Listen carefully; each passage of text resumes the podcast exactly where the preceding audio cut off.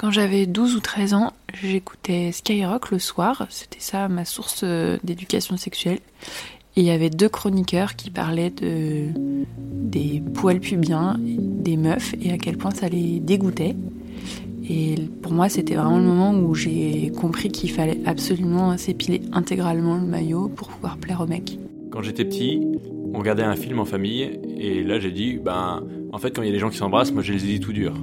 Il y a tout le monde qui a rigolé, mais bon, j'ai jamais compris pourquoi à l'époque.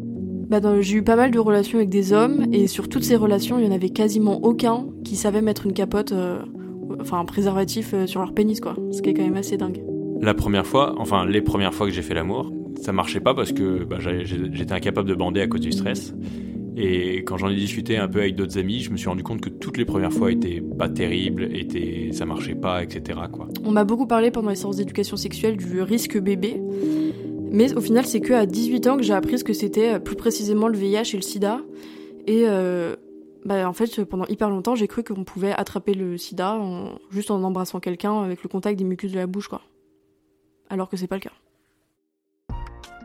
Ces anecdotes, plus ou moins problématiques, nous montrent la quasi-absence d'éducation sexuelle en France, et ça depuis des années. Alors comme on n'aime pas se plaindre sans rien faire, on a monté l'association Discutons et le podcast Ce que l'on sait. Notre but c'est d'échanger avec des jeunes de 15 à 25 ans sur les nombreux sujets qui touchent à cette éducation.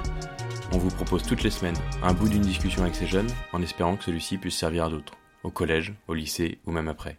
Bonne écoute